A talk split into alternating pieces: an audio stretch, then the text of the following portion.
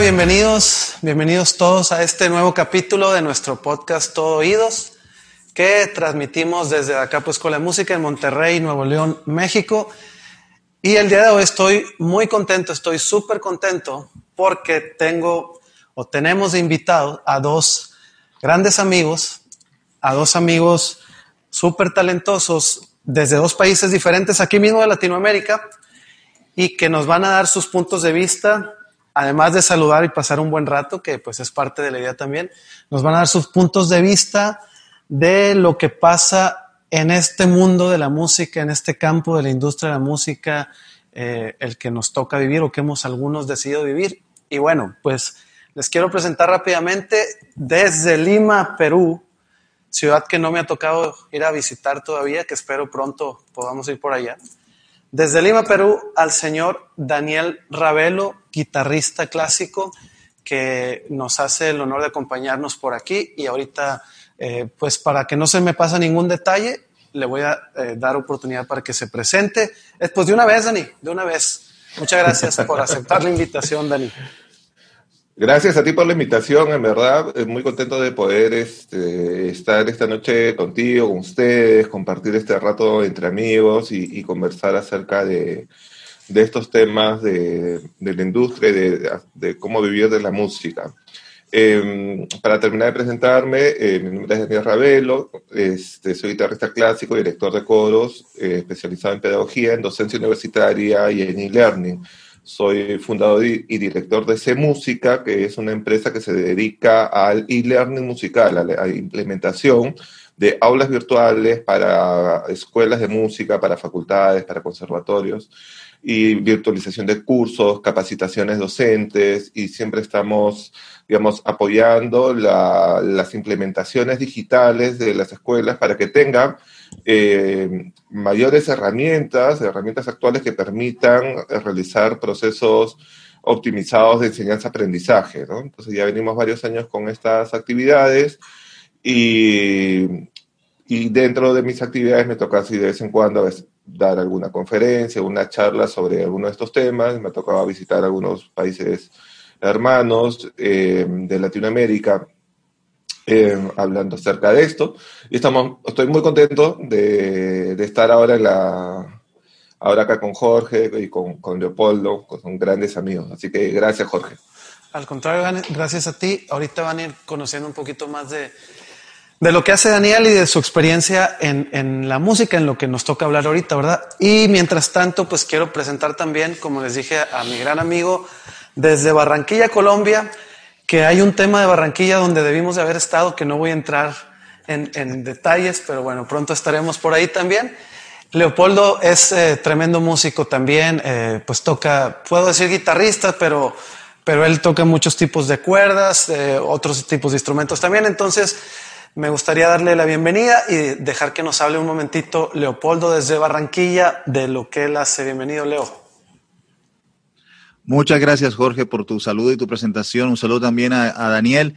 Normalmente en este tipo de, encuentros, la gente que, que escucho, que ve, dice, ah, eso no son amigos, es pura cortesía, pero déjenme asegurarles que en este caso eh, la cortesía sobra. Hemos tenido la fortuna por la vida y por la música misma de coincidir en eventos muy importantes de la escena eh, musical latinoamericana y tenemos una amistad que podemos rastrear eh, desde 2017 en un encuentro fructífero en todos los sentidos en Argentina y desde, desde entonces aquí estamos eh, conspirando existen y pruebas, pues, existen pruebas de esto. existen pruebas de las cuales no queremos saber. Pero sí, muy contento de estar aquí con mis amigos eh, Jorge y Daniel. Y como bueno, como Jorge lo decía, eh, Leopoldo Calderón, músico colombiano, eh, viví, nací y vivo, he vivido la mayoría de mi tiempo en Barranquilla salvo un pequeño tránsito en Bogotá cuando fui a estudiar música, Bogotá, la capital de Colombia, y un año largo eh, en Madrid, España, haciendo una de mis dos maestrías. Eh, allá hice la maestría en comunicación audiovisual y multimedia, la otra maestría que tengo es en educación.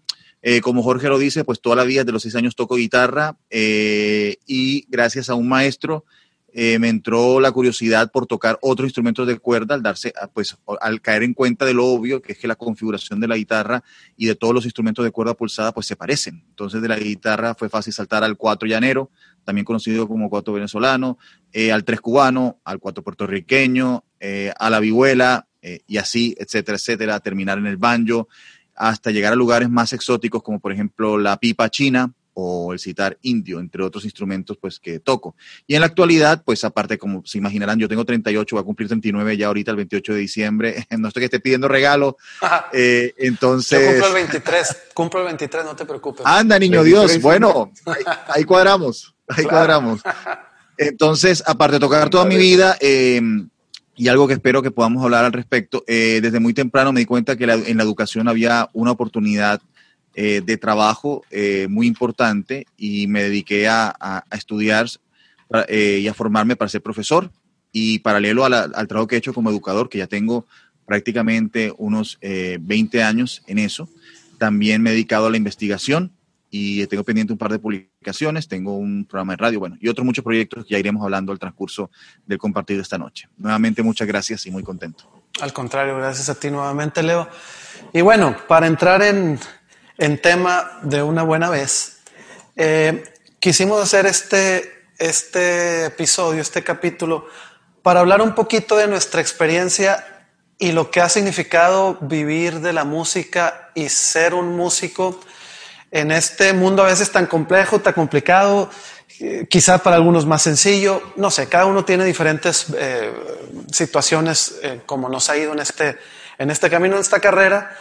Pero ahorita, digo, haciendo un poco alusión a lo que decía Leopoldo de su edad, y como tenemos un dicho aquí en México, quizá, no sé, también en, Perú y, en, Colombia, que dice que más sabe el diablo por viejo que por diablo. Entonces, eh, pues igual y no tanto por la experiencia que hemos adquirido haciendo cosas, sino simplemente por el camino de nuestra vida, nos ha tocado ver en la música mucho tipo de, cuestiones y nos ha tocado ver... Eh, pues situaciones y momentos donde nuestros amigos, compañeros, incluso estudiantes, músicos, se topan con problemas y dificultades en esta industria, incluso a veces complicados de no saben si seguir este camino de la música o mejor dedicarse a otra cosa. Estamos en un contexto, eh, en el caso de nuestros países eh, que estamos acá presentes, en un contexto de repente complicado y complejo para las artes en general en el, mundo en general es complicado en ese tema de las artes, pero a fin de cuentas seguimos habiendo personas que nos dedicamos eh, a, este campo, a este mundo de las artes, específicamente de la música, y, las tres personas que, estamos por aquí lo hemos hecho quizá de maneras a veces parecidas y a veces hemos eh, hecho otras cosas que como quiera tienen que ver con esta industria, este campo de la música. Entonces por ahí anoté algunos puntos de los que me gustaría platicar con esta experiencia que tienen Daniel y, Leopoldo y lo que pueda aportar un servidor también, de, pues, ¿qué será? Recomendaciones, experiencias, vivencias de lo que ha significado estar en, la industria de la música. Y para no ser tan redundante, déjenme empiezo con lo primero. Eh, lo primero que puse, el primer punto, tema a tocar, puse, el músico debe estudiar y estar preparado para su industria como comúnmente, comúnmente perdón, se hace en otras profesiones, o es mejor que el músico no estudie y haga lo que su corazón le mande o le dicte. O sea, vale la pena, es necesario, es importante, conocemos o no conocemos estos estudios o carreras en la música, o realmente es algo que está eh, pues no sé si esté sobrevalorado, valga la pena, no es necesario. Hay muchos músicos que han hecho carreras sin estudiar. No sé, ¿qué, qué, opinan? ¿Qué piensan ustedes de esto, eh, Dani, Leopoldo? Quien guste. Aquí nos podemos interrumpir lo que quieran, ¿eh? me pueden callar en el momento que quieran ustedes también. ¿Qué, Dani, Dani, me dio el cue. Bueno, yo, yo, yo comienzo como, como haciendo la reflexión que uno, uno cuando comienza, por lo menos cuando yo eh, eh, eh, con unos 14, 13 años comencé como a coger más en serio la guitarra y a meterme en esa movida de, de buscar indagar sobre la vida de los guitarristas que crecí admirando, Jason Becker, Steve Vai, entre varios otros, por decir nombres, mucho rock instrumental y rock muy ah, orientado hacia el al rock pesado o mal llamado heavy metal, ese tipo de cosas. Uno escuchaba con frecuencia que por ejemplo, en el caso de Steve Vai, no, él fue a la universidad, de hecho, Steve Vai fue a Berkeley, pero él se salió, he dropped out, él dejó los estudios tirados. En el caso de Jason Becker, ni siquiera terminó el colegio porque los papás, él le dijo a los papás que para qué colegio, si él lo que quería hacer era eh, eh, tocar guitarra. Y, los papás aceptaron. Entonces, yo leía eso y yo me horrorizaba porque yo no me puedo imaginar con 15 años decir, volteé a decirle a mi mamá, vieja, ¿sabes qué? Eh, ¿Para qué colegio? Dejemos hasta aquí y yo me cierro en la casa a tocar todo el día y porque yo soy el próximo mejor guitarrista del mundo. pues me imagino un poquito mi mamá así como la abuelita de Coco con la chancleta ¡pah! dándome, en la cabeza porque pues, esas realidades no, no sé, no entiendo todavía el contexto en que cómo en, en, una sociedad como la de Estados Unidos ese tipo de cosas pasen con esa normalidad, por lo menos que uno ve en ese, en ese, en ese sentido. Yo lo que quiero decir en mi experiencia, pues como bien lo dijo Jorge, soy barranquillero, una ciudad de las más importantes de Colombia, pues la más importante es Bogotá, la capital, hay otra parte de ciudades importantes, Bogotá, eh, aparte de Bogotá, Medellín, Cali, Bucaramanga, pero en todas estas ciudades el tema de la escolarización a nivel social es muy importante. Es decir, eh, cualquier persona que pretenda eh, vivir bien, ganarse la vida, a no ser que tenga contactos o que sea una familia de apellido, tiene que estudiar. O sea, tiene que pasar por una universidad. Eh, en el campo de la música, por supuesto, es un poquito más turbio, oscuro o ambiguo, porque como tú bien lo dices, y la historia lo dice también, no hay por qué pretender tapar el sol con un dedo, hay cualquier cantidad de músicos, han habido y hay en la actualidad músicos que no han pisado una facultad, una escuela para tener reconocimiento y éxito, que son dos cosas diferentes, porque la gente tiende a confundir éxito con reconocimiento. Hay gente que es reconocida pero que no es exitosa, y hay gente que es exitosa pero no es reconocida. En sentido, yo creo que aquí los tres somos muy exitosos porque podemos vivir de lo que nos gusta, eh, a, pesar que de pronto tengamos tanto reconocimiento, pero al final del día eso es efímero. Entonces, en ese sentido, yo quería cerrar esta primera parte pues diciendo que mi experiencia para poder tener la calidad de vida que yo tengo, que siempre envisioné, eh, estudiar sí fue determinante. Yo en mi caso, pues les comparto a todos, yo lo he hablado un poquito, eh, y Dani lo sabe, pues precisamente que yo soy hijo único, mi mamá siempre fue muy super sobreprotectora eh, de mí, de mis cosas, y en mi contexto, Barranquilla, que es una ciudad costera, siempre estaba el imaginario del músico como una persona fresca, descomplicada, sin obligaciones o sin querer saber de obligaciones, eh, y un poquito el marihuanero. Ese era como el imaginario con el que mi mamá creció cuando ella fue estudiante.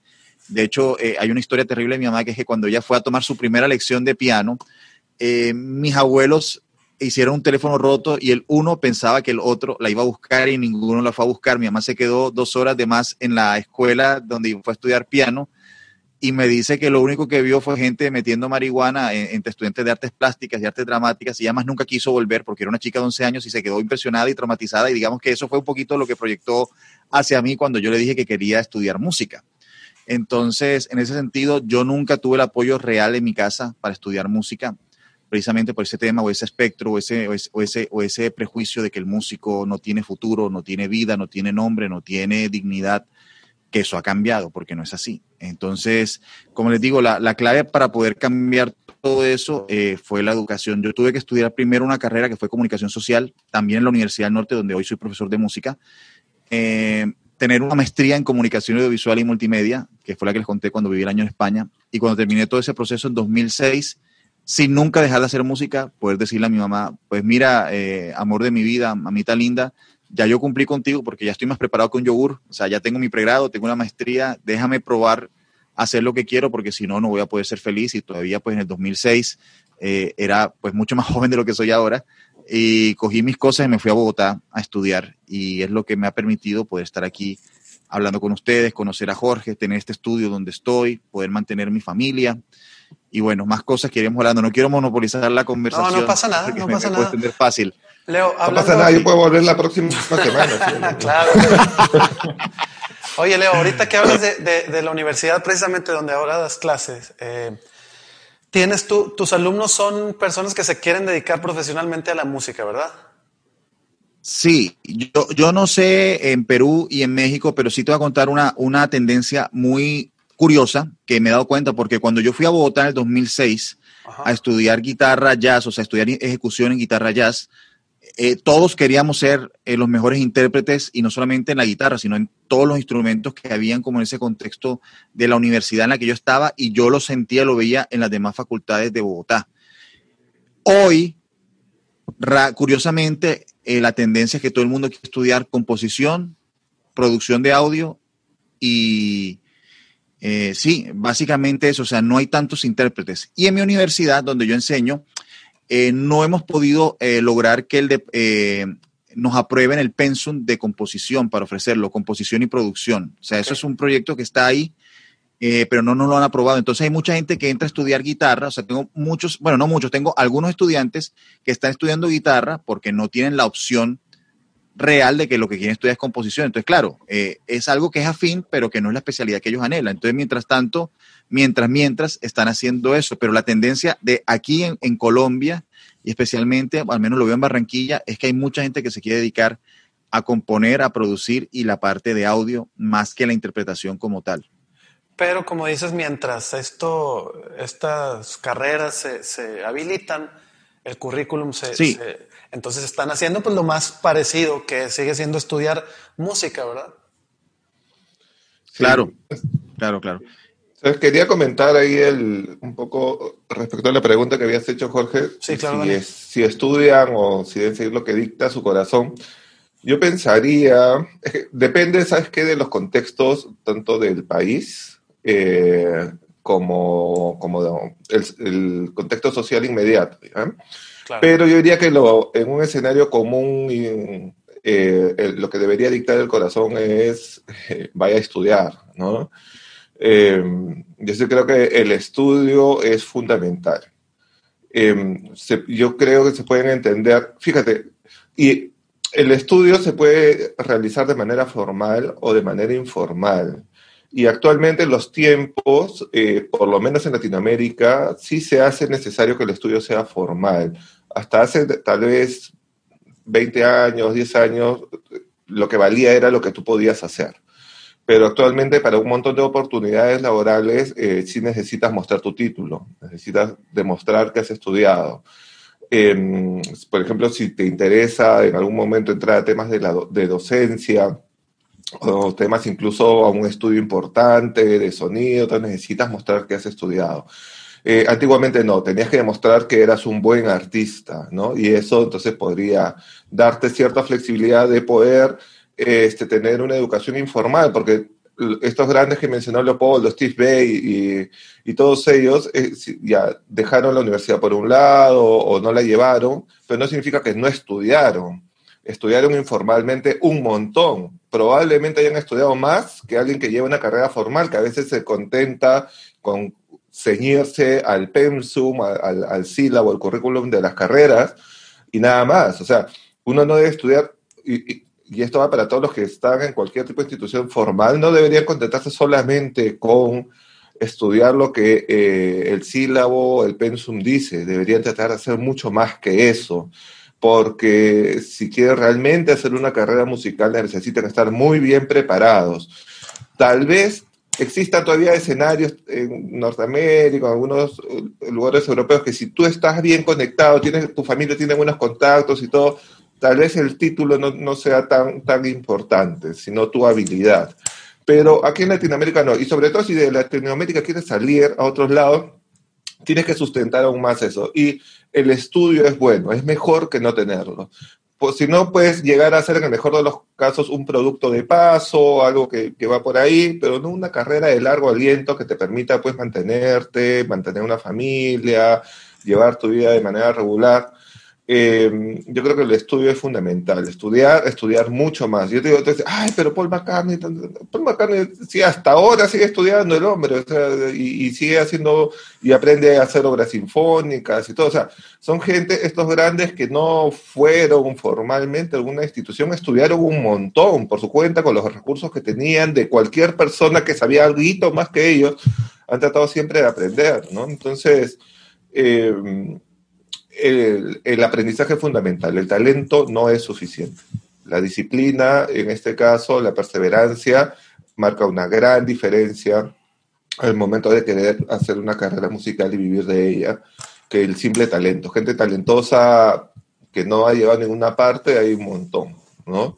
Hay gente por ahí menos talentosa, naturalmente, pero mucho más disciplinada, ordenada, estudiosa, que ha podido hacer carreras este, destacables. Entonces, eh, yo diría que siempre la mejor cosa es el, el estudio. Y, y, una pequeña anécdota, tenía un estudiante que ya estaba en el último año de colegio y está haciendo un trabajo anual y preparando algo de guitarra clásica, tenía que hacer un trabajo artístico. Y él empezó a descuidar sus otros cursos, ¿no? Química, matemática, lengua. Le digo, ¿qué pasa? ¿Por qué estás descuidando tus cursos? Es que si yo me voy a dedicar a la música, ¿para qué quiero hacer todo eso, no? ¿Para qué, para qué voy a estudiar todo eso? Le digo, pero el hecho de que te vayas a dedicar a la música no te autoriza a que seas un burro, ¿no? Algunas, algunas este, conocimientos básicos generales tienes que, que, poseer, si no tú como artista, tú no solamente vas a producir sonidos, tú, tú vas a mostrar una experiencia, vas a mostrar quién eres. Y, y, si eres un burro, vas a mostrar que eres un burro. O sea, no te hace daño aprender otras cosas ahora. Luego te vas a especializar en temas musicales, pero deberías tener un conocimiento más amplio que no solamente sea musical. ¿Ya? Y ese también es un consejo, estudiar no solamente música, sino por favor leer un poco literatura, un cos cositas básicas de matemática, porque ayuda al pensamiento lógico, la música misma tiene una, ciertas complejidades matemáticas, entonces yo diría que hay que hacer un, un estudio un poco más amplio que solamente el sonoro y darle todo el corazón, ¿no? Eso sí, aprovechar lo, la, los años de estudio porque es cuando uno más tiempo va a disponer para encargarse de eso. Después vienen otras responsabilidades y nuestros tiempos se reducen considerablemente. Excelente. ¿Sí me escuchan bien por ahí? Sí, sí. sí, sí, ah, sí. sí yo, yo, quería complementar, eh, de pronto para avanzar la conversación, por lo menos por Adelante, mi parte, eh, eh, no solamente la música, eh, a veces la gente subestima o de verdad no entiende la magnitud de una decisión de lo que implica la decisión de ir a la universidad, de estudiar cualquier cosa, no solamente música. Uno va a la universidad básicamente por tres cosas. La primera, por adquirir conocimiento, pero hay dos eh, razones importantes que la gente no es consciente. La segunda razón por la que uno debería ir a una universidad o a una escuela, pues llamémosle escuela por buscar eh, no solamente eh, educación superior, sino cualquier tipo de institución educativa, es por el reconocimiento entre pares. Claro. Eh, por eh, esa, esa capacidad de que tiene un gremio de profesionales de recibir a un miembro nuevo y reconocerlo, decir, ah, tú quieres ser músico. Eh, bueno, ven, eh, te reconocemos a partir de unos procesos, llámese exámenes, llámese entregas, llámese en audiciones, conciertos, y entonces te reconocemos como uno de los nuestros, ¿ya? Y la última parte es la proyección a la sociedad, porque una vez ese, ese gremio te reconoce, a partir de un título, un cartón, eh, algún tipo de acto simbólico, tú quedas de alguna manera instaurado ante el ojo público como parte de esa comunidad. Es la razón por la que eh, el médico es el médico y no es un curandero, el ingeniero es un ingeniero, el arquitecto es un arquitecto. Entonces, en sentido a veces se nos olvida como esa formalidad y sobre todo, eh, como les digo, eh, es más fácil llegar a tener un, algún tipo de éxito eh, por los contactos que relacionas a partir de un encuentro en la universidad con compañeros y profesores que simplemente estar en la calle tú solo contra el mundo porque Correcto. sí, porque el sistema no sirve o porque el músico no. solamente debe ser lo que sienta. No. Eh, si tú llegas a la universidad con un profesor como Daniel y Daniel ven ti cualidades, el día que Daniel necesite eh, un trabajo, Daniel te va a recomendar. Si tú llegas a la universidad con un profesor como Jorge y Jorge ven ti cualidades para el tratamiento de audio y Jorge necesita a alguien que haga sonido en vivo, Jorge te va a recomendar. Si llegas a clase conmigo y yo que tienes cualidades para interpretar y me dicen, necesito un guitarrista para un evento, yo te puedo recomendar. Esa es una eh, cosa que es correcta y es obvia, pero mucha gente Consciente. Lo social es fundamental, pues Leopoldo, lo social, los contactos que uno va haciendo. Entonces, los yo he tenido profesores que me han dado la mano en un momento así, que me, ya no tenían claro. cómo atender estudiantes individuales. Me decían, oye, puedes darle clase a tal persona, no sé qué. O sea, es, es verdad. Y entre pares también, los amigos que uno conoce, los claro. músicos, los que son amigos y colegas, ¿verdad? En el futuro, la cantidad de proyectos que uno puede desarrollar dándose la mano con ellos, cosas que salen adelante juntos eh, amistades para toda la vida. O sea, son cosas que también en la educación superior se dan y que son fundamentales, no solamente el aprendizaje, ¿no? Pero sí es eh, importante encontrar un, un, sano equilibrio de ambas, de ambas cosas, o de todos estos elementos que, que ahora has, has mencionado. Y sí, yo creo que es fundamental. En esta época, en verdad, es muy arriesgado intentar hacer cualquier tipo de carrera, en especial la artística, me parece, eh, sin estudiar. Eh, eh, eso me parece que es un riesgo muy grande, por el otro lado, creo que vas con más herramientas y es que estudias, porque hay, hay muchos prejuicios. No es que si yo estudio esta cosa, me van a encasillar y yo quiero hacer, porque todo el artista quiere ser lo más original, independiente, novedoso posible, y no sé qué hace. Las cosas ya se contaron un montón de veces y de muchas formas. Vamos a darle un enfoque personal, vamos a cambiar nuestro enfoque, podemos aportar algo de, de nuestra perspectiva, pero no vamos a crear la pólvora, ¿no? Y, y aunque la creemos, o sea, es este, aunque todo eso necesita una base de conocimientos para tú poder crear tu propio enfoque o para esas cosas. Creen que estudiando ciertas cosas se van a encasillar. Yo he escuchado incluso músicos decir, eh, músicos empíricos decir que no, ¿sabes qué? Los que leen partituras son músicos encasillados, que no pueden interpretar otra cosa, que no pueden hacer más, solamente, son limitados. Brother, es como que tú me digas que un literato, un dramaturgo, es limitado porque sabe leer y escribir. O sea, es absurdo. El tener herramientas te abre un panorama mucho más grande que el no tenerlas. Tú no vas a decir que la, la lectoescritura limita tu imaginación y ahora hace que solamente imagines lo que dice ahí el libro. No, no es así.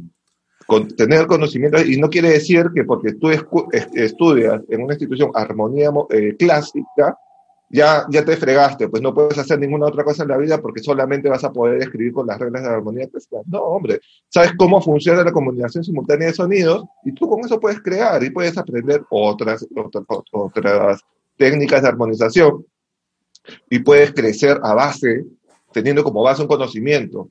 La ignorancia no es base de nada, la ignorancia es, es una base bastante segura hacia el fracaso. ¿no? Entonces, estudiar creo que es fundamental. Perdone que que haga tanto énfasis, pero tengo años dedicándome a la docencia y a la capacitación docente eh, y, conozco los casos de la gente que y, puedes ver, de los que estudian y los que no estudian hay una gran diferencia. Sí, no, y, y, es súper válido defender tu postura, Dani, este, que bueno, a fin de cuentas es una postura muy, muy este, similar a la, me imagino que la que tenemos Leopoldo y yo, ahorita lo estamos expresando. Después de todo lo que ustedes han apuntado, que, que pues la verdad es que yo coincido con casi todo, eh, justamente al día de ayer o antier veía en un foro de músicos un, eh, un, compañero músico que ponía por ahí este, alguna opinión de si esto que decía Daniel, que si limitarte a conocer las herramientas de la, de, la corriente pedagógica musical europea y leer partitura, y si un músico clásico no le ponen papel, no puede hacer nada, eh, todas estas corrientes de ese pensamiento. Y por otro lado, el, el, músico más popular o que, que, improvisa todo el tiempo, que conoce quizá armonía, pero no, no lo sabe de alguna manera formal o estructurada. Y yo pensaba simplemente, bueno, ¿y por qué no tener lo mejor de ambos mundos? ¿Por qué no poder improvisar y al mismo tiempo este, poder leer un papel y al mismo tiempo poder hacer un arreglo? Y, y normalmente eso está en los currículums de algunos o muchos de los programas de, que, que, enseñan la música. Pero hay un tema más, Jorge, fíjate, disculpa que te corte. Eh, lo que pasa es que uno dice, ¿no? Ya, ya tú le das una partitura de, un tango, no sé, a una escuela, a una orquesta en Viena y no lo van a poder hacer bien. Entonces, ya que saber pues, que la música no solamente son aglomeraciones de sonidos, ¿no? Sino la música tiene un componente, aparte del estético, sonoro, tiene un componente cultural importante un componente cultural importante nuevamente, sino a través eh, de, la música tú expresas también quién eres, ¿no? Entonces, si tú tienes, te toca interpretar un ritmo que jamás has escuchado, que no has crecido con, te, te toca ahora ser parte de un ensamble de, de samba brasilera, que está ahí y tú no has sido parte, tú no has crecido escuchando eso, no es parte de tu cultura, no está por ningún lado. Obviamente vas a tener una dificultad, no por saber música, sino porque no es tu cultura. ¿Verdad? Un brasilero lo va a hacer increíble, o música afroperuana, afrocaribeña. O sea, nadie, la gente que está allí, que ha crecido con esa cultura y que se ha cultivado dentro de esa cultura, pues va a tener unos recursos por ahí. No necesitas ni las partituras para darle el sentido a las cosas. Pero la partitura se convierte en una herramienta de comunicación. Tú puedes trasladar eso hacia allá y otros músicos que puedan luego, a través, tal vez a través de esa partitura, intentar conocer un poco más sobre la cultura, embeberse y todo, e irle encontrando un poco más, darle el sentido de la música. Así, entonces, eh, y, sucede mucho, esta es la lucha clásica entre la música clásica y popular, ¿verdad? Porque es. es un factor cultural, no es un factor de conocimientos. Entonces, es lo mismo, o sea, tú le das a un muy buen guitarrista, por lo que no estudió, que se saque de oído algún, no sé, una obra sencilla de Bach, un burre de Bach, que, que lo pueda hacer, por ahí no lo va a hacer bien. O sea, no le va a dar el contexto estético, cultural, ni la, ni la ornamentación, ni las cosas que se deben hacer a partir de las cuales debes brindar una interpretación. Y tú no le vas a decir, brother, esto no sabes porque tú no sabes leer partituras. No, no solamente es saber o no saber leer partituras, sino saber contextualizar culturalmente las obras. Entonces hay cosas que no son ajenas y no las vamos a poder hacer correctamente, ¿no? Ahora, ¿por qué nosotros hacemos, tal vez en la música clásica, las cosas europeas la, música europea está un poco universalizada y los conservatorios la enseñan desde pequeños. Entonces, culturalmente, aunque tú seas peruano, argentino, chileno, culturalmente tu formación has crecido con eso. Entonces, te es más fácil adaptarse a eso y te es más fácil adaptarte a tu propia música. Pero, y ahí era otro contexto, incluso para un mismo peruano puede ser muy difícil hacer música brasileña y viceversa, ¿no?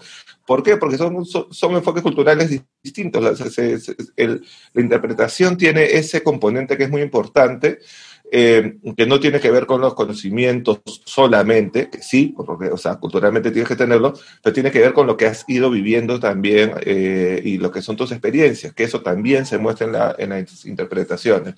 Entonces creo que si logramos entender eso y, llevar el discurso por ese lado, dejaríamos de perder el tiempo entre pelearnos de qué cosa es mejor o peor, sino hagamos cosas juntos, ¿no? Todos podemos aprender acá.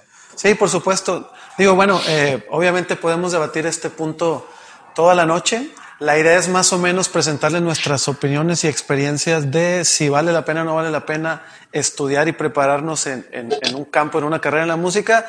Para pasar a nuestro siguiente punto, pues miren, mi, antes, antes, antes, antes, lo de Dani para cerrar y seguir al siguiente punto. Adelante, Una razón más para entonces acudir a, a una escuela, a una institución o en el peor de los casos a un maestro que no es tan malo porque acuérdense que la música, como muchos oficios, fue, eh, nació de una tradición oral donde hubo un maestro y un estudiante, ¿verdad? Así es. Eh, las instituciones nacieron después por la idea de ofrecer esto como un producto, pero en principio todo es la relación de un maestro y un estudiante. Entonces, en ese sentido, eh, todo lo que dice Daniel de esas experiencias musicales que obedecen a un contexto raizal, que no se puede aprender en una partitura, Normalmente, y en la mayoría de los casos es así, sobre todo aquí Jorge, que es director de su escuela, que se mata para tener no solamente los mejores equipos, sino el personal humano mejor cualificado para ofrecerle a sus estudiantes la mejor formación. Y Daniel, que ha hecho parte de instituciones de educación superior y que también asesora proyectos educativos. Cualquier institución se esmera por cumplir por procesos de calidad, de estandarización, tener los mejores profesionales. Y en ese sentido, entonces, si bien somos colombianos, mexicanos, peruanos, estoy seguro que en cualquiera de nuestras escuelas tiene que haber alguien que sepa de música cubana, alguien que sepa de música peruana, alguien que sepa de música brasilera. Entonces, esa persona es la que puede reorientar y clarificar esas dudas que no están en la partitura, porque es como dice Daniel, así como tenemos claro que si cogemos cualquier, eh, cualquier página, por ejemplo, el Omnibook de Parker, y sabemos que esas corcheas que están escritas ahí se leen swing, o sea, con un valor irregular, no como la corchea clásica. También hay particularidades con respecto a las demás músicas. Si tú coges una transcripción de un flamenco, pues normalmente esas transcripciones no tienen ni los golpes que se le hace a la tabla de la guitarra, ni los rasgueados, ni los flameados que se hace en la mano derecha. Esas son cosas que solamente la persona que entiende el lenguaje y lo sabe. Entonces, es más probable que encuentres una persona cercana, familiarizada, especializada incluso con eso, en una institución que en la calle. Sobre todo que es que te da el criterio, porque es que si tú no tienes el criterio, entonces es como si llegaras a uno de estos webs, de estas páginas web cancionero, y entonces sin saberte una canción descargas unos acordes que no son los que son. Tú ves a la gente en los restaurantes que tocan canciones y tú volteas a ver el, el embuste, la mentira que están echando con los acordes que no son y si tú te haces que les preguntas, tienen, ay, pero yo no encontré en internet, pero es que esos no son los acordes, querido hijo. Eh, la, música de Silvio Rodríguez siempre está mal tocada, la de Pablo Milanés, todavía por ahí temas como, entre comillas, tan casuales como música de caifanes, al menos yo de este lado del mundo, la gente no los toca bien porque piensan que, son armonías sencillas de círculos armónicos eh, básicos y resulta que mucha esa música trasciende ese concepto y no encuentras música escrita bien. Entonces, por esa y muchas razones más, acercarse a un maestro, una institución, tener criterio, es la base para después tú de manera autodidacta sí poder emprender algún tipo de especialización.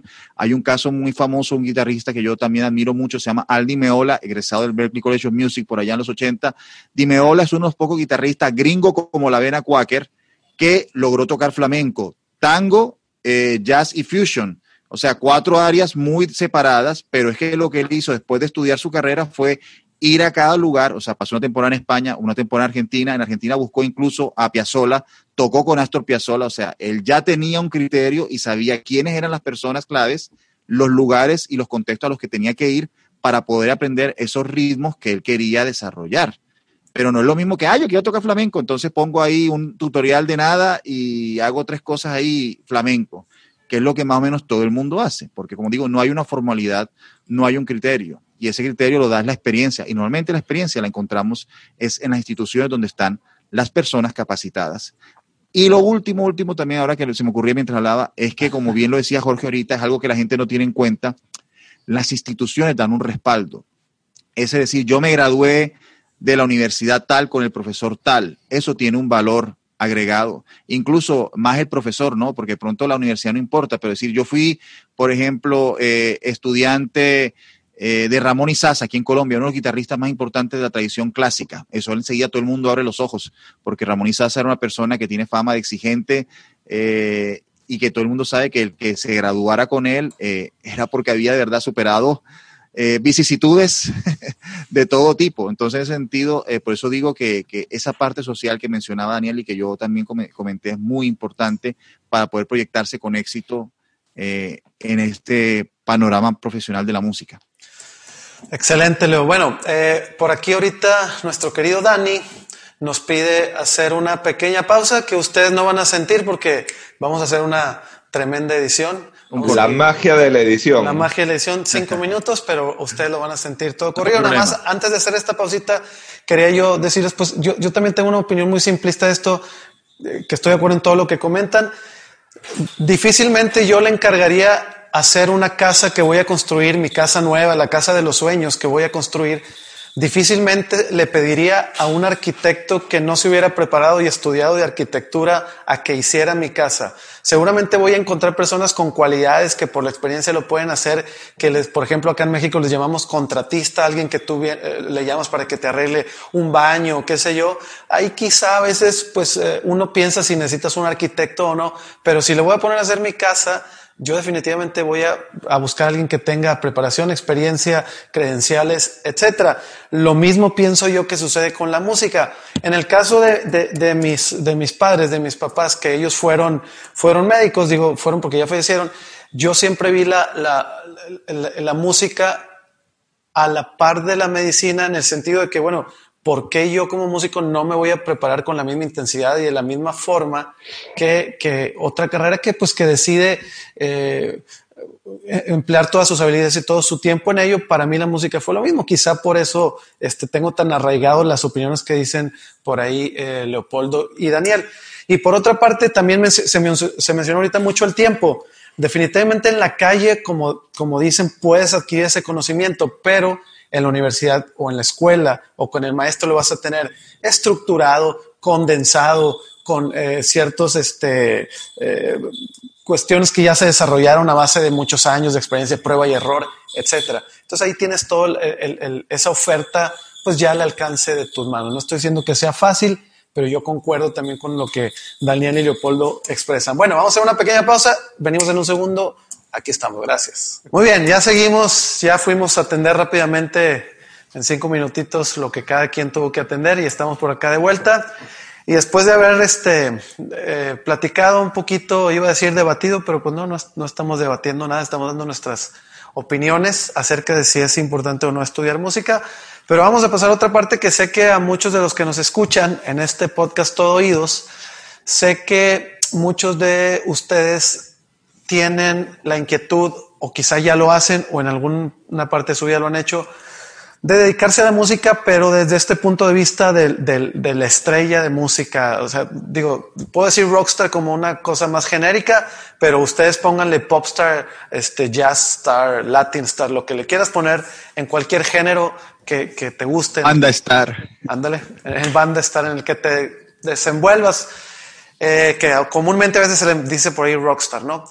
Esta parte que quizá por el tiempo que tenemos dedicándonos a esta industria, tanto Leopoldo, Daniel como un servidor, nos ha tocado ver, quizá hasta nos ha tocado vivir, eh, pues hay muchos mitos, realidades, cosas que hemos visto, gente que hemos visto que le va bien con ciertos proyectos, eh, a nosotros mismos quizá nos ha ido bien con algunos proyectos musicales, con otros no tanto. Ya por este trayecto, ahorita como decíamos en el principio, de que más sabe el diablo por viejo que por, que por eh, ¿qué? Más sabe el diablo. por viejo que por diablo, sí. Eh, y no es que nosotros no la sepamos todo ni que estemos tan viejos tampoco. Simplemente estamos en una etapa de la vida que, que ya estamos en un punto intermedio. Quizás nos ha tocado ver algunas situaciones con compañeros que han seguido en la industria, que han tomado algunos caminos, otros que han desistido. Pero bueno, ¿qué me platican, qué me cuentan de eso? Eh, y podemos también abarcar ahí la otra pregunta que les había mostrado de, de Latinoamérica, la industria, problemas, eh, situaciones que se ven. ¿Qué me cuentan de esta parte del músico que busca, pues diciéndolo sin muchos rodeos, que busca la fama, la gloria, la fortuna? Este, ¿Qué han visto ustedes de cerca? ¿Qué recomiendan? ¿Qué nos recomiendan? No sé, yo sé que puede ser muy extenso el tema, ¿verdad? Pero me encantaría conocer sus opiniones. ¿Quién gusta empezar? A ver, ahí voy, ahí voy.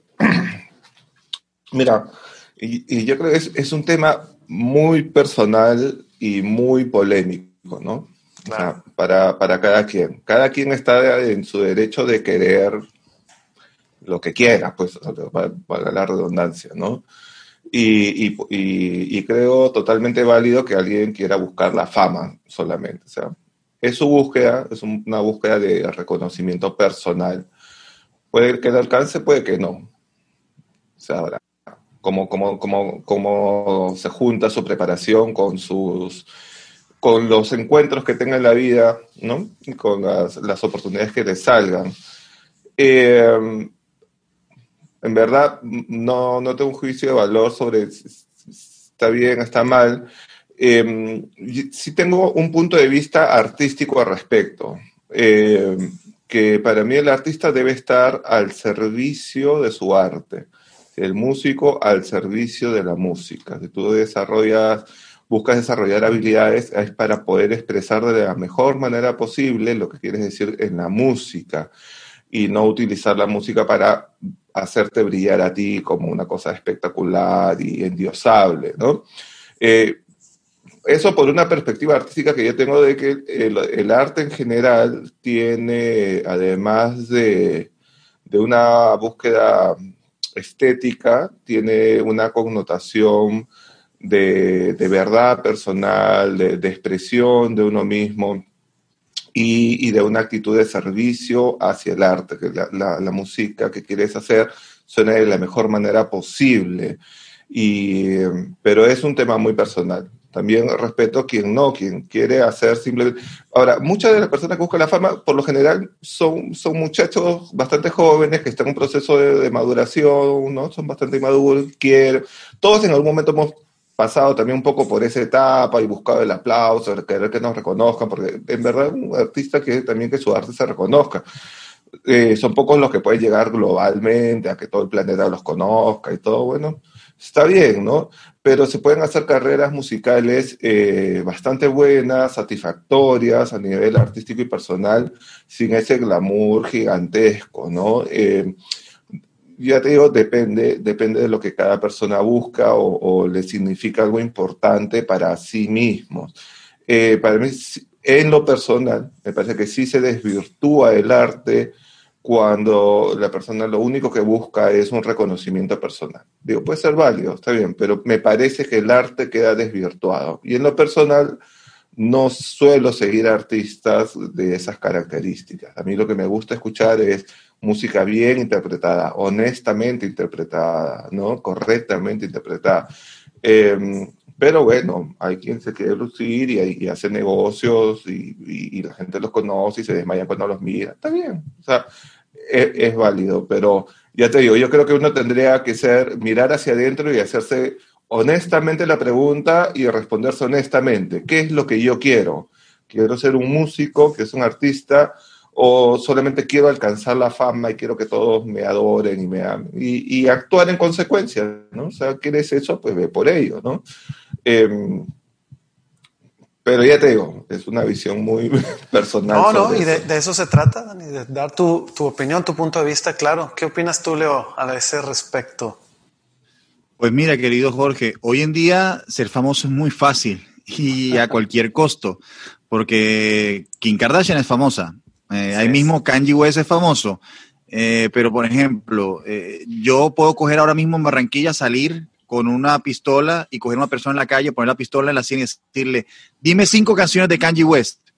Y si me dice dos, creo que sería demasiado, porque la gente sabe que Kanye West es el marido de, de Kim Kardashian. Creo y ya. que yo no, yo no te puedo decir una, me parece. Bueno, fíjate. Tampoco. Fíjense, yo, yo, solo sé que, quiso, que, que quiso ser presidente, nada más. ¿no? Además, y que, y que, ni siquiera Kim Kardashian votó por él. Sí, sí, hasta, hasta ahí llega mi, la chismología que conozco acerca de este señor. Eso, eh, eh, por eso yo les decía ahorita que nosotros tres tenemos la fortuna, yo lo considero que sí, los tres somos exitosos, aunque no seamos famosos, porque es que la fama es algo que de verdad hoy en día eh, yo creo que cambio, yo cambio el respeto por la fama eh, porque cuando tú respetas a alguien o algo, como bien lo dice Daniel, al expresarse la música, uno reconoce. O sea, en el respeto hay un reconocimiento. Entonces yo cambiaría el respeto, ser respetado en mi oficio, en mi arte, antes que cualquier tipo de fama o de reconocimiento, así como lo dice Jorge, de, fanáticos, de desmayos, de, flores, de pompas, nada. Eh, yo lo que pienso es que uno, eh, como dice Daniel, tiene que ser consecuente con las cosas que su arte le pide. En ese sentido, por lo menos, si tú tienes una carrera de intérprete y tú quieres que tu carrera de intérprete prospere, sea como un solista o parte de un grupo, tú tendrás que hacer cosas dentro de la lógica de la mercadotecnia del negocio musical. Eh, pero la idea de hacerlas es que, como bien lo dice la palabra, lógicas, eh, no nunca hiriendo tu dignidad o la de tus demás compañeros o la de la misma música, porque de nuevo, es muy fácil viralizarse. Eh, hay una canción, un merengue horrible de Puerto Rico que yo siempre batallo, un amigo de nosotros, Rubén Amador, que es de Puerto Rico, que ¿cómo es que se llama? Es una, es una canción grotesca que es un doble sentido que hace referencia al órgano sexual femenino. Ahora no me acuerdo cómo es la cosa, pero tú miras ese video tiene absolutamente explícitas también, o sea, ni siquiera sí. hay algunas sugerencias, pero hay unas que son altamente explícitas, altamente este agresivas, ¿verdad? O sea, hacia la mujer, hacia, uf, no, o sea. Sí, y tú, tú las reproducciones del contador de YouTube, listo. Esa gente debe estar facturando algún dinero por, porque son millones de reproducciones, pero el punto es, ¿tú alguna vez vas a ver a esa gente en un festival? ¿Alguna vez vas a ver a alguien eh, llamándolos para que, o sea, alguna vez esa gente va a ser tenida en cuenta en serio para algo musicalmente en serio, trascendental, grande? No, esa gente siempre va a ser el chiste de la fiesta. ¡Hey, escucha esta canción! Y todo el mundo se ríe y next. O sea, clic. Porque de nuevo, yo prefiero ser respetado y en el, en el respeto está el reconocimiento y la trascendencia. Porque cuando a ti te respetan, la gente te busca, trabaja contigo, te referencia. Cuando tú eres famoso y famoso a ese nivel, como lo estoy diciendo, simplemente eres un chiste o una anécdota más. Eh, entonces, yo pienso que, y de nuevo, aterrizando la conversación que estamos teniendo, el, eh, el respeto hace parte precisamente de, ese, de esa consecuencia de pasar, de conocerte con gente, de codiarte con profesionales, de ser reconocido por una comunidad. Ya a medida que tú eh, te, haces, eh, te haces respetar, te dejas conocer en tu colegio, en tu escuela, en tu universidad, comienza aquí una proyección local que se puede traducir en una proyección nacional que eventualmente podrá ser internacional. Eh, pero entonces todo va muy de la mano y como digo, tiene que ser todo muy bien hecho y todo mucho en esa lógica de qué quieres hacer, porque es que al final del día si no sabes para dónde vas, cualquier bus te sirve y terminas toda la vida dando vueltas. Entonces son estos, yo, yo, yo, sé un par de casos en México, pero quiero decir nombres, por en Colombia hay muchos de esos actores que son cantantes, pero son actores y que un día cantan vallenato, el otro día cantan salsa, el otro día cantan pop, y tú sabes que existen, sabes que tienen cara y nombre, pero no sabes ni qué cantan ni de qué van, porque se le han pasado toda la vida como haciendo tanta cosa que al final no han logrado hacer nada, simplemente que la gente los reconozca. Entonces, como te digo, eso es, un, eso es una fama, pero no es un éxito, porque no tienen un disco, no tienen unas canciones, no tienen una discografía, la gente no se mata por verlos tocar, eh, o sea, son reconocidos, pero no tienen un cuerpo de trabajo, no tienen un respeto profesional. Eh, Y claro, si a mí me llaman como músico a que yo los acompañe a estos eh, artistas, entre comillas, pues yo voy por trabajo, pero yo no me muero por, por tocar con ninguna de estas personas. Yo me muero por tocar con un Alex Sintek. Yo me muero por tocar, eh, hombre, por con Natalia Lafourcade. Yo me muero por tocar con, con Carlos Vives. No con este tipo de personas, como te digo, que tienen un chiripazo, una canción que suena una vez o que son reconocidos, pero que de verdad no tienen nada que aportarle al mundo de la música. Entonces yo me digo, yo siempre preferiré y buscaré eh, en mí y en mis colegas el respeto que la, la fama efímera o la viralización, que es prácticamente como ahora nos han enseñado a pensar. Porque hay gente que sin, o sea, sin, sin rubor en la cara te dice, no, lo que tú tienes que hacer es hacer un video bien, bien loco que te viralice y así te pegas. O sea que la música pasa a un segundo plano cuando se supone que la idea, lo primero que tiene que tener es un producto musical bien hecho. El video debe complementarlo. Entonces, nos hemos enseñado a escuchar la música con ojos, cuando debe ser al revés. Entonces, yo, pues mi consejo muy personal y, la manera en que, yo creo que he alcanzado este éxito, como y el de mis colegas, es hacer las cosas bien, con respeto a lo que la misma música pide y complementarlo, pues, en coherencia y en lógica. Sí, pero nunca Leo, ni, ni quedando Claro, Leo, pero a veces, o sea, a veces confluyen ambos caminos, ¿no? El de la formación y, la carrera musical, digamos, honesta, me refiero no por cosas turbias, sino honestas en el sentido de, tu identidad artística, de, lo que expresas musicalmente, en este caso, ¿no? estamos hablando de la música, y a veces ese camino te lleva a, a este reconocimiento que tú mencionas y a una fama muy grande, ¿no? Tenemos artistas sólidos, eh, que son muy famosos. Y ahora, otra cosa también, la fama es un término un poquito relativo porque eh, la fama no es que todos te conozcan, sino que mucha gente te conozca, pero hay gente que, o sea, en todos los campos que pues son famosos, es decir, pero te vas a un país donde nadie los conoce y ahí hay otros famosos, ¿no? O sea, eso también hay que entender. Pero sí hay caminos pues que, que eh, de artistas que, que han llegado a la fama un poco por su autenticidad, por su honestidad, por su trabajo duro, y, son gente que se respeta. Tú, tú, eres un Paquito de Rivera, ¿no? tú eres un, por ahí un Oscar Estañato, hay por ahí Celia Cruz, o sea, han habido artistas gigantes, existen ahora artistas gigantes en, la música popular, en el jazz, en la música clásica, que tienen esto, que tú, tú, te pasas y dices, wow, qué tremendo músico, qué tremendo artista, qué, qué bien, ¿no?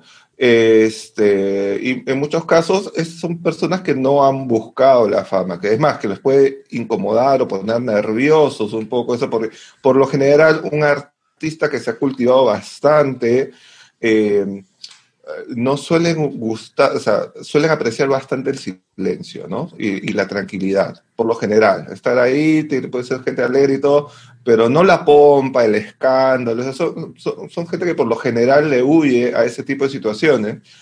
Eh, que por ahí muchas veces viene fama de ese lado, ¿no? del lado de la chismografía, de los panfletos y, eh, bueno, es Nuevamente, yo creo que el primer paso es la pregunta honesta hacia uno mismo. Y esa pregunta habría que hacérsela, si te visitas a los 16 años, vuelve a hacerla a los 20, a los 25, a los 30, porque con la madurez para algunas cosas pueden cambiar. Y saber qué quiero, o sea, qué quiero para mí, qué camino que voy a seguir. ¿no? Y si mi objetivo no es la fama solamente, bueno, ve por ello. Yo te digo, no, anda, búscalo. Y si quieres el camino del artista, sabes que vas a tener un camino un poco más largo, muy probablemente, pero vas a tener una carrera de más aliento y de mayor satisfacción personal también, porque vas a estar más en conjunción con, contigo mismo.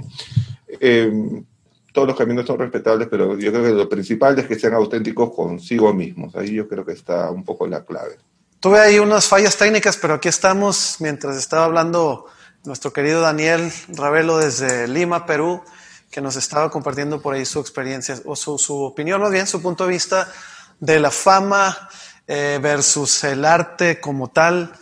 Pero bueno, eh, yo creo, eh, no, no estamos esperando que todas las personas que nos escuchan estén de acuerdo. Por supuesto que cada uno de ustedes tiene una opinión muy válida y muy particular. Simplemente es con este background o experiencia que tenemos y nos ha tocado vivir, es lo que opinamos al respecto. Eso es todo. O sea, gente que estamos adentro de esto, lo que hemos visto y, nuestra postura, sin embargo, una vez más, muy respetable la de cada uno de ustedes, la de cada uno de nosotros. Eh, y bueno, e, en, lo particular, para poder tocar un, siguiente punto con nuestros invitados que están aportando pues eh, bastante de su experiencia, a, mí me da un poco de problema cuando escucho precisamente lo que dicen de la fama, sobre, no sé, por ejemplo, en televisión y todo esto que salen las entrevistas a los músicos eh, o cantantes, etcétera, diciéndoles que, pues, qué opinan de su fama. El, simplemente el, utilizar ese término fama, yo también lo dejaría para otro tipo de músicos eh, que, bueno, que sin, creo que como lo decía Dani también, sin quererlo, ganan una fama automática por su arte, ¿no? O sea, es un derivado y no buscar la fama, y también como decía Leo, buscar la fama haciendo lo que sea.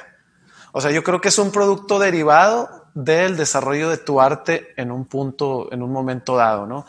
Y también algo que, que se me complica mucho ver en internet, en televisión, es cuando, eh, y esto pues quizás más personal, pero cuando los, los compositores, eh, no sé, algún tipo de cantante de, pop o, no sé, en México, el regional mexicano, qué sé yo, hablan mucho de sus procesos de composición y no sé, cuando tú sabes en el fondo que quizás su preparación musical no es, no es demasiada. Entonces, pues ellos componen con las herramientas que tienen a la mano y está bien, ahí están los productos para quien lo, lo guste consumir, ¿verdad?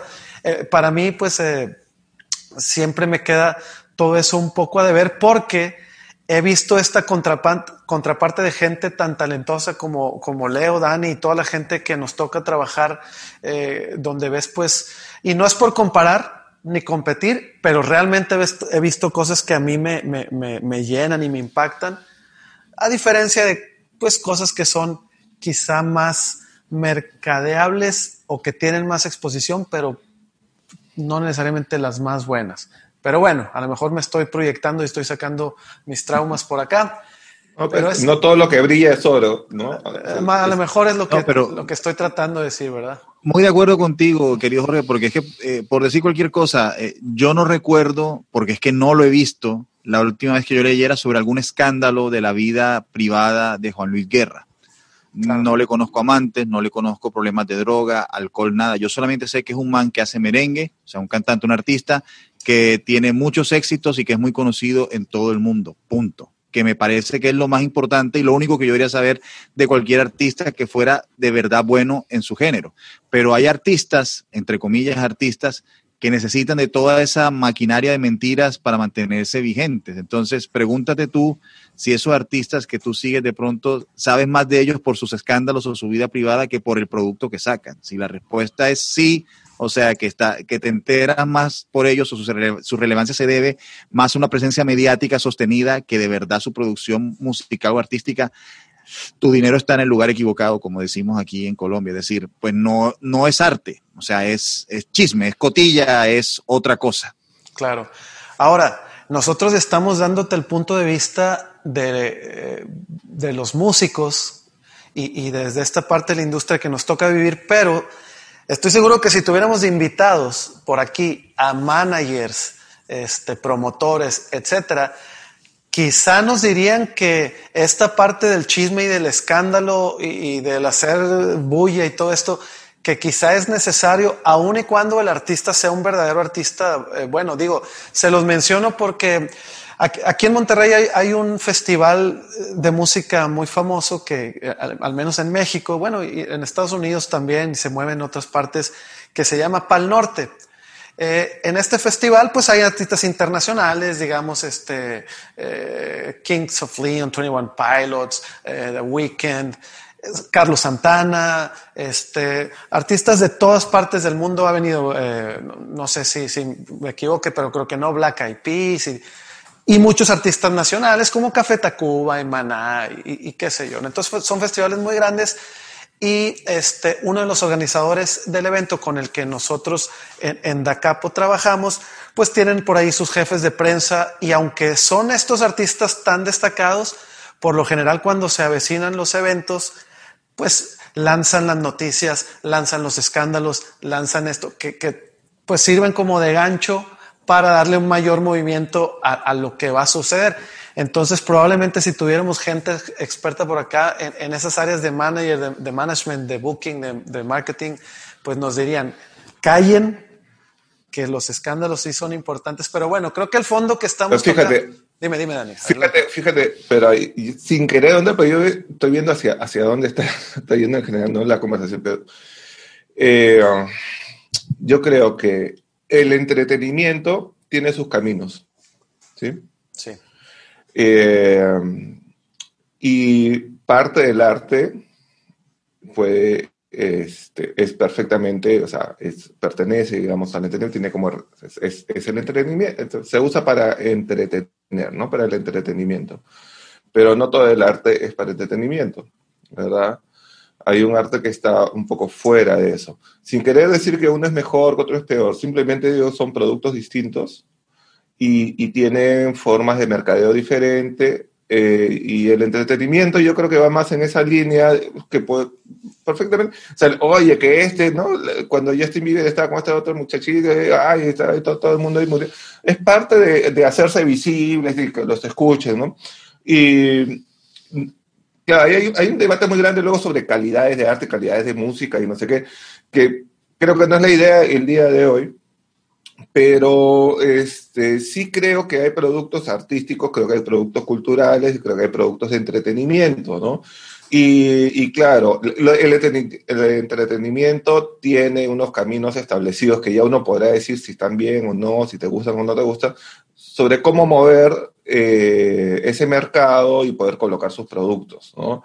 Eh, por lo general, los temas culturales, los temas eh, un poquito más eh, de fondo artístico, este, le van a huir un poco a esas estrategias, ¿no? Van, a encontrar un camino distinto para llegar a, su audiencia, que por lo general va a ser más reducida también. A, eso vamos a darle el, le vamos a conceder a la industria del entretenimiento que tiene muy pagusteada su industria. Saben lo que tienen que hacer y saben qué es lo que se debe y no hacer y saben cuándo poner su escándalo y quitarlo y, y vender y todo. O sea, en verdad son excelentes vendedores. O sea, eso nadie le quita. Y venden cualquier, o sea, venden lo que le pongan, ¿no? saben que se vende y que no, o sea. Y que, y que como muchas cosas en la vida, Dani, probablemente exista un punto intermedio por ahí donde puedan converger todo este tipo de cosas, tanto el marketing como el arte verdadero, y, y, y llegar a, a, a, estos este, escenarios donde el artista verdadero, por llamarle de alguna, por ponerle un calificativo, ¿verdad? ese artista tenga también una buena cantidad de público y una buena base de seguidores. Y, o sea, quizá por ahí hay un punto este, intermedio al que pueda ser hasta saludable llegar. No sé.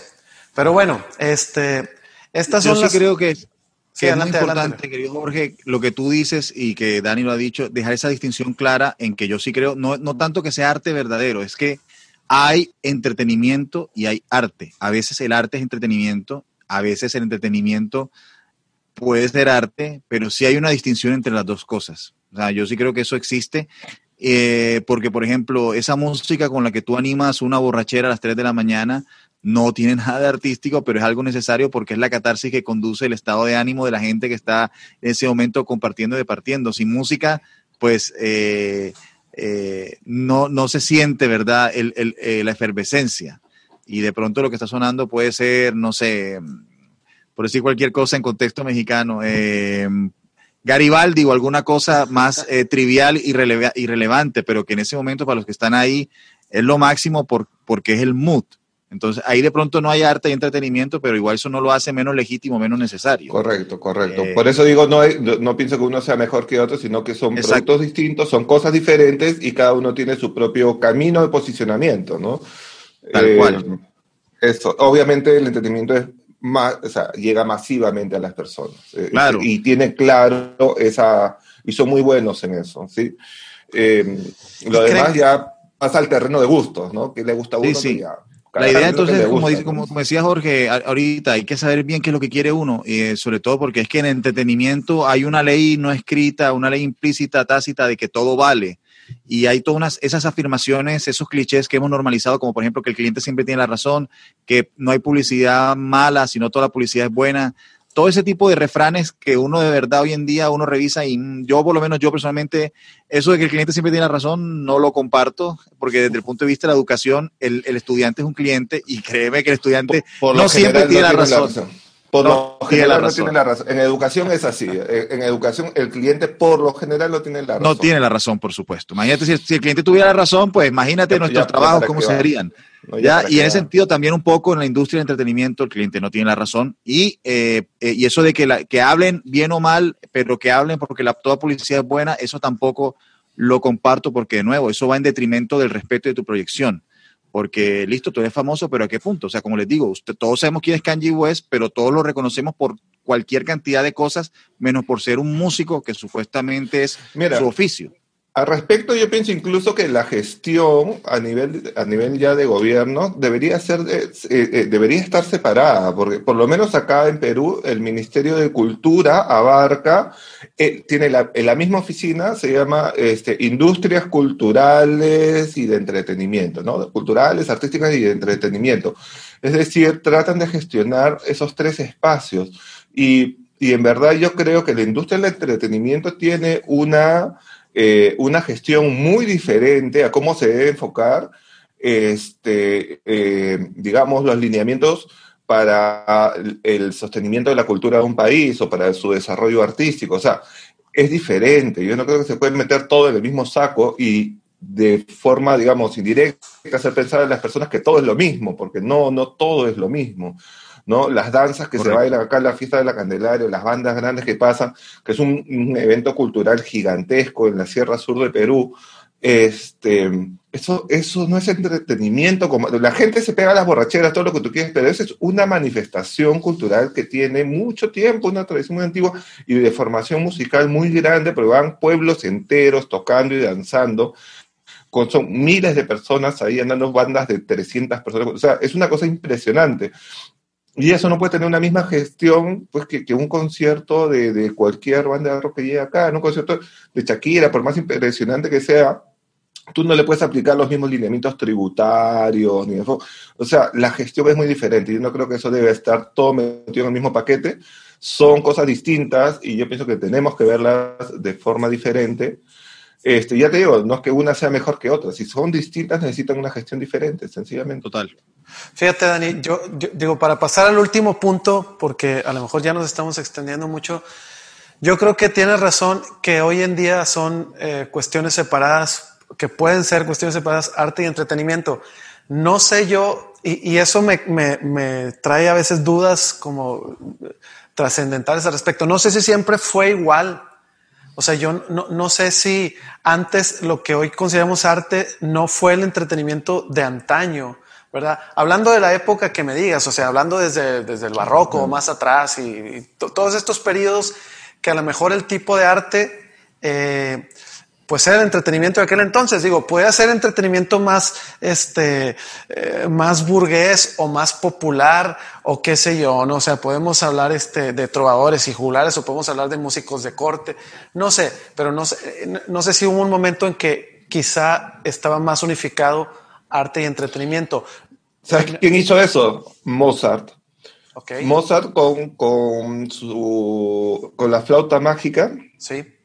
¿Verdad? Es el primer espectáculo musical en vivo con venta de entradas. Eh, Mozart pensaba de forma empresarial y él quería salir un poco de la dependencia de, las cortes y quería llevar algo a la, gente, de los mecenas, de las cortes, y llevar algo a la gente, ¿no? Y él es el primero que idea este formato de presentar algún espectáculo para las personas. Ahora, esa obra en particular tiene muchas cosas de la ilustración y del ocultismo que está ahí, ¿ya? pero Mozart fue el primero que lo vio de esa forma empresarialmente. Antes estuvo gestionado, por un lado, por la iglesia, ¿verdad? Por la iglesia católica que gestionaba como parte de la formación y aspiraciones divinas.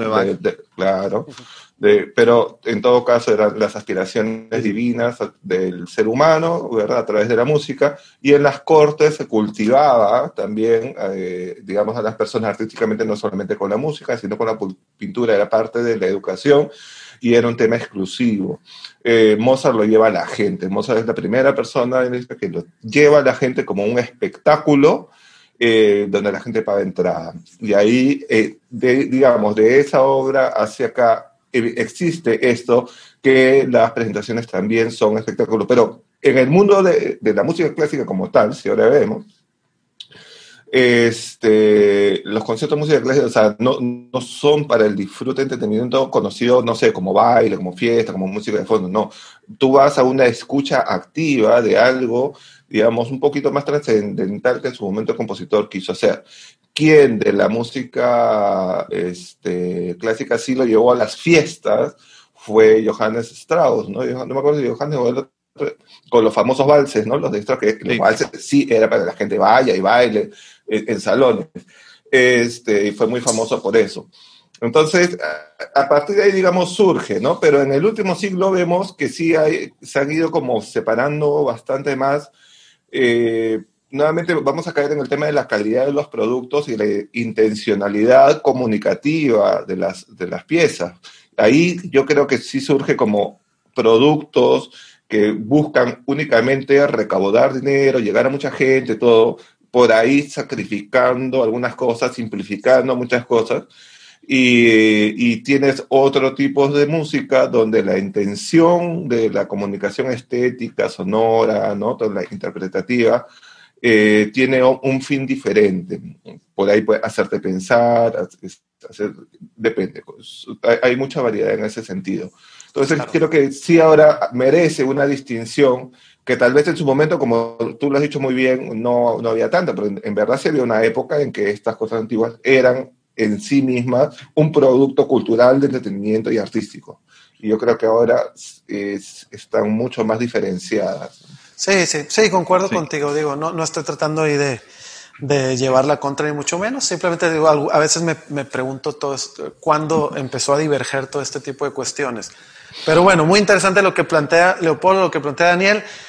Y como ya nos extendimos bastante, lo suficiente, y también hay que ir a cenar, no sé si ya cenaron ustedes, caballeros, eh, me gustaría cerrar con algunos consejos. Yo sé que, yo sé que hemos discutido en este, en este episodio, hemos discutido temas un poquito, pues no, no sé si usar el término o el calificativo profundos, porque quizá nosotros no somos muy profundos, pero hemos discutido temas, este, eh, pues que nos hacen quizá reflexionar y pensar y por lo tanto me gustaría cerrar con algunos consejos que pudiéramos, eh, con la experiencia que, que, por aquí Daniel Ravelo y Leopoldo Calderón tienen, a todos aquellos eh, muchachos, chavos, como decimos en México, ¿cómo, más se dice, ¿cómo se dice en Perú a la gente joven, Daniel?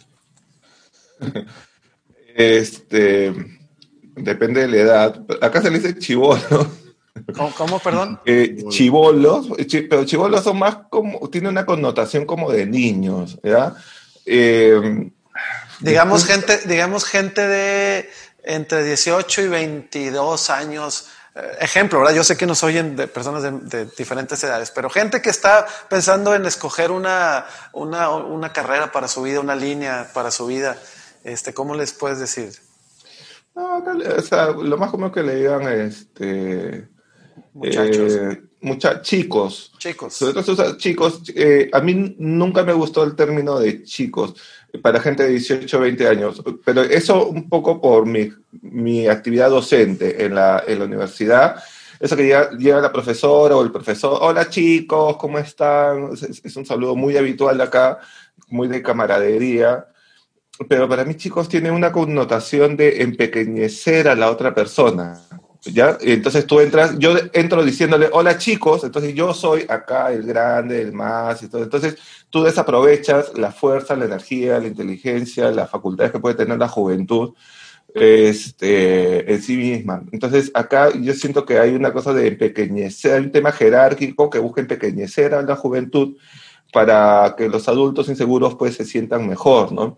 Entonces yo, yo, yo siempre digo cuando entro a clases, buenos días jóvenes, buenas tardes jóvenes, este, porque son lo, son lo que son, ¿no? Pero digamos, en lo coloquial, chicos, muchachos, calichines, hay, hay bastante jerga alrededor, pero no es tan usada. Creo lo que más se usa es chicos. Como ven, este, una cuestión tan trivial y sencilla, Daniel puede hacer toda una exploración profunda al respecto y ya nos ilustró un poco más. Muy bien, no, excelente. Bueno, para todos ellos, ¿qué les podemos decir como consejos, sugerencias? Quizás sugerencias, no sé si yo me atrevo a dar muchos consejos, pero sugerencias, eh, cosas que nos han funcionado a nosotros, cosas que no. ¿Con qué pudiéramos cerrar que sea de utilidad para, para las personas que nos escuchan? Quien gusta empezar. Leo, Leo. Ándale, Leo, ahí te va el balón. Bueno, vale.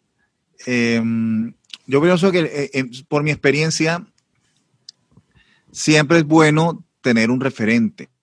Em, como decía Daniel hace un momento, siempre es bueno cuestionarse y de manera continua durante el transcurso de la vida, de la vida misma y de la vida profesional, artística también. O sea, ¿qué estoy haciendo hoy que me ayuda a alcanzar el objetivo que me tracé ayer? Y hacia dónde quiero ir. Eso tiene que ser permanente. Entonces, en la medida en que uno se hace esas preguntas, normalmente ojalá buscar que las respuestas a esa búsqueda eh, uno tenga una guía. Eh, una guía de un, un, caso de éxito eh, que uno pueda tratar de emular o de seguir. Es decir, cuando mi madre, como les comentaba, eh, yo le comenté a ella que, que, tenía la decisión, la intención de estudiar música y ella me vino con todos estos prejuicios y preconceptos de que la música me iba a hacer infeliz, no me iba a, no me iba a dar prestigio, que iba a ser una persona rechazada, señalada por la sociedad, por marihuanero, por un montón de cosas. Yo con mucha calma le decía a ella, hombre, Aquí en Barranquilla, bueno, hay un músico muy respetado que se llama Larry Marte. Larry Marte es un señor de unos sesenta y tantos años de edad que en su momento fue un músico muy respetado, pianista, arreglista, cantante, director, que yo tuve el gusto de conocer desde muy joven, que lo vi aquí haciendo muchas cosas en Barranquilla, dirigiendo coros, siendo el director del Festival Nacional de la Canción de la Universidad del Norte, profesor de colegios, de universidad. Entonces, cuando mi mamá me decía todas las cosas que me decía, yo decía, pues sabes que Larry Marte tiene tres hijos, dos estudiando en el colegio alemán, uno en el colegio Parrish, Larry trabaja en el colegio Parrish, Larry, trabaja en el club Caujaral, Larry da clase en la Universidad del Norte y él nos está muriendo de hambre. Si Larry puede hacer todo eso, yo también lo puedo hacer. Entonces me acuerdo que cuando yo le contestaba esas cosas a mi mamá, mi mamá no solamente se quedaba callada, sino que de alguna manera en su cara le veía como tranquilidad, como que, bueno, este, este por lo menos está loco, pero no estúpido. O sea, por lo menos tiene un plan. Entonces, ese es un poco, yo pienso que lo, lo, primero es siempre tener un plan, porque a veces por ese amor que le tenemos a la música, que los músicos somos seres emocionales, no tenemos un plan. Y como les digo, el que no sabe para dónde va, cualquier bus le sirve y se nos puede ir la vida dando vueltas. Siempre tengamos un plan y siempre tengamos como un referente. Eh, llámese Paul McCartney, llámese Tito Puente, llámese Carlos Santana. En mi caso, pues cuando comencé era este señor porque la verdad es que yo, mi, mi, mi, mi principal miedo, eh, precisamente por esa relación con mi mamá, era de alguna manera sentirme rechazado por ella, porque pues hijo único, mi mamá eh, era y todavía pues un viejo y todo el mundo para mí, por supuesto su opinión es determinante, yo lo que menos me quería era sentir inferior a sus expectativas, pero en la medida en que yo me podía haber reflejado en este músico amigo, que hoy en día es mi amigo, yo trabajo con él desde hace 20 años tocando en el Festival Nacional de la Canción de la Universidad del Norte, eh, yo pude ver que, hombre, si él logró hacer todas estas cosas y ya después cuando lo conocí me contó, pude emular su experiencia, pero a mi propio eh, caso y a mis propias necesidades, eh, todo fue mucho más fácil. Y después de Larry he tenido otras figuras que he conocido y otras que me, que me he apropiado a distancia, o sea, músicos como Joe Paz, músicos como por ejemplo como Alan Hosborne, Henry Morricone, Henry Mancini, o sea, gente que existió, gente que dejó un legado, gente de la que uno lee y dice, ah, bueno, fulano, el, año tal, para componer tal canción, leyó este libro, escuchó esto, y no, ah, bueno, buscar en dónde reflejarte para ver un camino muy claro. Y dos cositas más y termino. La primera es no tener miedo, porque a veces por miedo dejamos de hacer cosas. Em, y entonces uno debería ser mucho menos miedoso, penoso, con vergüenza y mucho más arriesgado, porque en la medida en que uno se atreve es que logra las cosas. Lo perfecto es enemigo de lo hecho, porque a veces nos quedamos esperando la vida, eh, eh, no en que me descubran, en que, que suene perfecto, y las, las oportunidades son así. Nosotros conocemos eh, a un señor que se llama Daniel Johansen. Daniel Johansen, una vez, un músico argentino muy importante, me comentaba que él estuvo la noche en que Paz Metini llamó a Pedro Aznar. Pedro Aznar es un músico argentino muy importante que hizo parte de la banda o de, la banda, de la configuración más exitosa de la banda de Pat Metini, de Pat Metini Group. Cuando él está hablando con Pedro Aznar, Pat Metini, Pat Metini le dice, óyeme Pedro, y tú, yo sé que tú que cantas, eh, tocas bajo y tocas piano, y también tocas guitarra, ¿verdad? Pedro no sabe tocar guitarra. Sí, yo sé tocar guitarra. Y también tocas percusión, ¿verdad? Claro, claro, pa, yo sé tocar percusión. Pedro no sabe tocar percusión. Pedro cuelga el teléfono y enseguida empieza a preguntarle a todos los que estaban ahí, ¿quién me enseña guitarra? ¿Quién me enseña percusión? ¿Quién me enseña esto? Para que a las tres semanas que tenía ensayo con Pat Metini eh, no pasara pena y no dejara pasar la oportunidad. Eh, eso es lo segundo, el segundo consejo. Y el tercer consejo es nunca, así como no hay, que perderle miedo a las oportunidades y echar para adelante y atreverse, eh, pedir ayuda porque nos han enseñado eh, de alguna manera la mentalidad de, obrero que tenemos en, Latinoamérica, pues me atrevo a decir por lo que he conocido en mis viajes, es que somos como, eh, que, tenemos, que somos empleados, que solamente nos merecemos ser empleados, que debemos esperar que alguien nos contrate y en ese sentido eh, no emprender, sino someternos o obedecer a lo que nos impongan en la empresa, en el horario, lo que sea. Y a la medida que nosotros podamos e-, ejercer y armar redes de contacto y de apoyo, podemos ser más exitosos, podemos ser más venturosos y más prósperos. Entonces, no tener miedo, pena de acercarnos a alguien, hey, no sé esto, enséñame, hey, no sé esto, explícame, no sé esto, ayúdame, con quién hablo, dónde lo consigo, a dónde voy, en qué página, eh, cualquier cosa, no tengamos eh, miedo, reparo de pedir ayuda. Pues eso serían mis tres eh, consejos más importantes, más grandes. Excelente, muchas gracias, Leo, muy amable. Dani, eh, para ir cerrando. Lo primero que quisiera decir es que a los estudiantes que están escuchando, es que tu talento no es suficiente. Tu talento no es suficiente. Necesitas estudiar mucho, mucho. Yo a mis estudiantes siempre les hacía esta metáfora con que eh, para mí el talento es, yo no sé si ustedes conocen cómo se extrae el oro en Estados Unidos, me parece, en algunas regiones. El oro, las pepitas de oro están enterradas muchos metros bajo tierra, 30 metros, 20 metros, 40 metros. Y tienen que usar máquinas excavadoras muy grandes. Entonces, el talento es como esa piedrita que está, esa pepita que está enterrada 30 metros bajo tierra. Primero vas a tener que trabajar un montón, cavar mucho para sacarlo a la luz Luego vas a tener que trabajar otro montón para quitarle las impurezas, dejarlo limpio. Y luego todavía necesita un trabajo de orfebrería que lo perfeccione y lo convierta en una pieza que tiene valor, que tiene un valor muy superior. Y eso es el talento en la persona. Si tú te confías solo en tu talento, va a quedar ahí enterrado bajo tierra todo lo que puedes llegar a ser. Entonces necesitas estudiar necesitas estudiar mucho, muchas horas, mucha perseverancia. Mucha gente cree, eh, muchos muchachos entran a las carreras, los jóvenes entran a las carreras pensando que, ay, voy a estudiar música porque no quiero hacer nada más y creo que es fácil porque es solamente cantar una canción y tocar un instrumento. No, hay muchas cosas que te va a tocar estudiar, muchos cursos teóricos, prácticos, eh, combinados, vas a tener que sacrificar un montón de horas de estudio. Es un... Eh, es una carrera en la que tienes que desarrollar habilidades y eso requiere muchas veces mayor dedicación de tiempo que cursos, que, carreras que pueden ser un poco más teóricas, que tienes que solo memorizar cosas. Acá no tienes que memorizar, tienes que ejecutar cosas, tienes que hacer cosas. ¿no? Este, eh, yo también lo comparo con el malabarismo. O sea, al fin, los exámenes, tú no te van a preguntar cómo se hace el malabarismo, te van a dar tres, cinco pelotas y hazlo.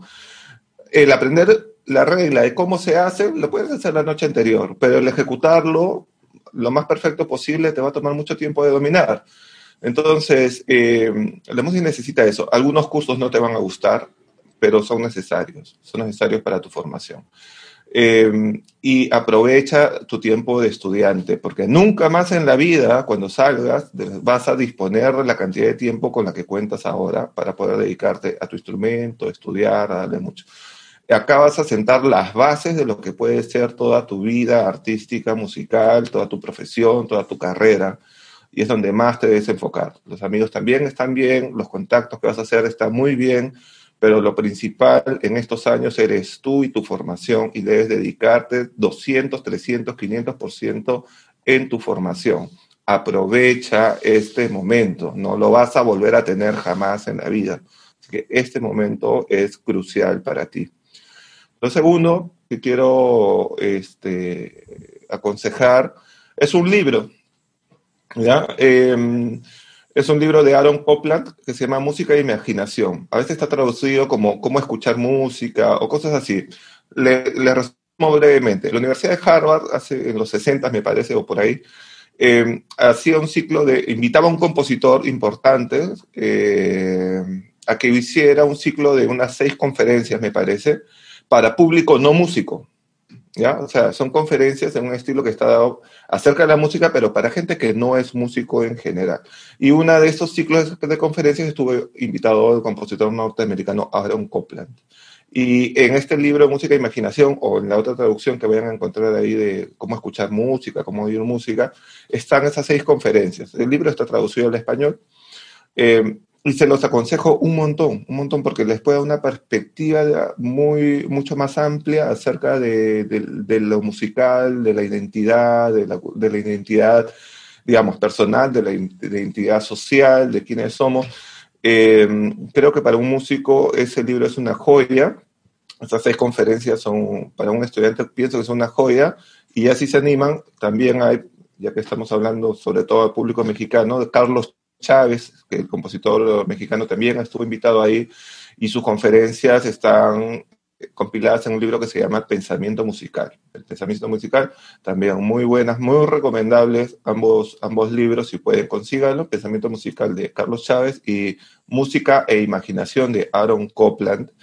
Em, creo que los va a poner, en, los va a enfocar bastante y, les, van a, les va a poder ayudar a responder, realmente esto es lo que quiero, estoy dispuesto a hacer todos estos sacrificios, a dedicarme de esta forma, a ser tan perseverante, de repente esto no es lo mío o quiero otra cosa.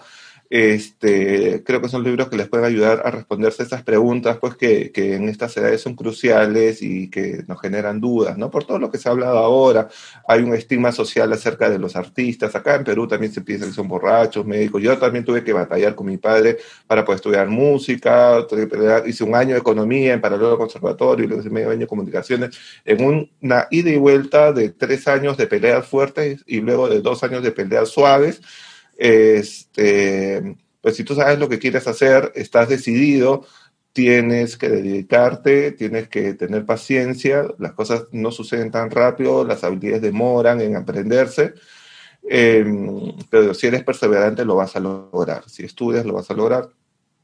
Este, tienes que tenerte mucha fe, como dijo Leopoldo, esto es muy importante no una fe ciega, una fe con los ojos abiertos, con mucho trabajo, con mucho trabajo en ti mismo. Por eso nuevamente estudia y léete esos libros y suerte, suerte que, estamos todos en ese camino. Claro.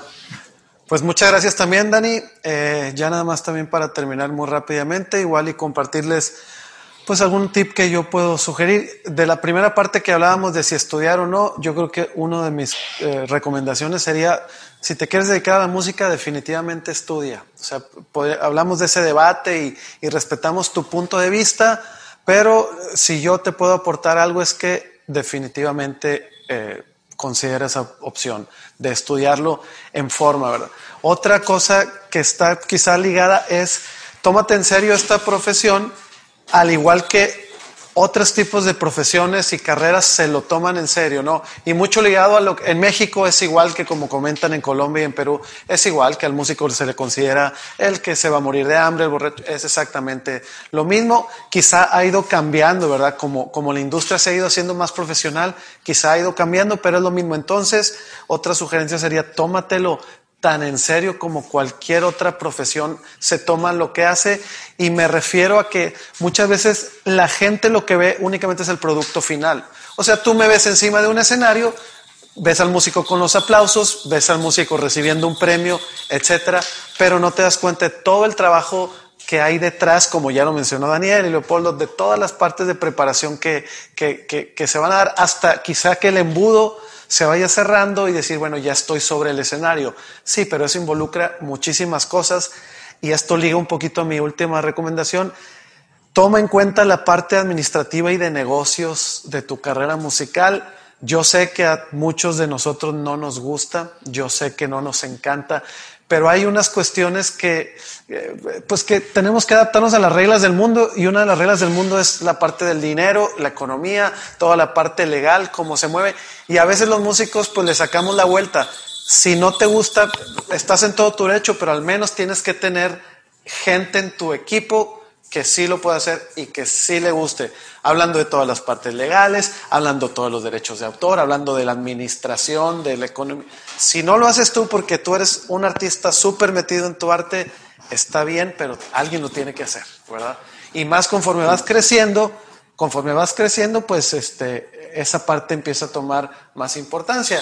Cuando somos más jóvenes, no le damos tanta importancia porque todavía nuestras familias nos, nos suelen apoyar un poquito más pero conforme nos hacemos más grandes e independientes, ahí es cuando toma un poco más sentido, creo. Bueno, pues me da muchísimo gusto, como les decía en un principio, haberlos tenido por acá, poder platicar en esta sesión que se nos extendió un poquito.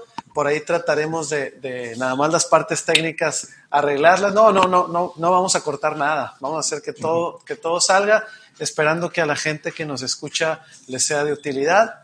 Eh, ahorita eh, pues cada quien en, sus países sigue trabajando, sigue haciendo este, este impulso, este desarrollo en la música, a pesar de lo que estamos viviendo, de estos momentos de pandemia, que no nos quisimos meter en estos temas de, de la música en la pandemia porque creo que ya se ha tocado bastante, pero creo que pues el mundo musical tiene que seguir girando.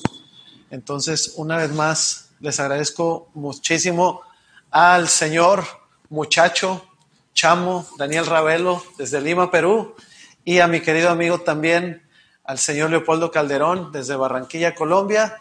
Muchísimas gracias, muchas gracias nuevamente, y espero que no sea la última. Ojalá nos veamos pronto. Por favor. para nada.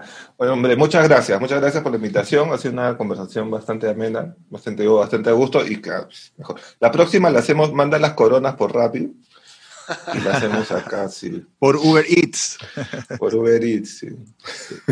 claro que sí, muy bien. Ahí están los anuncios patrocinados. No, no es cierto. Muchas gracias. Esto fue su podcast Todo Oído. Mi nombre es Jorge Rocha y los esperamos en el siguiente. Saludos, gracias. Hasta luego.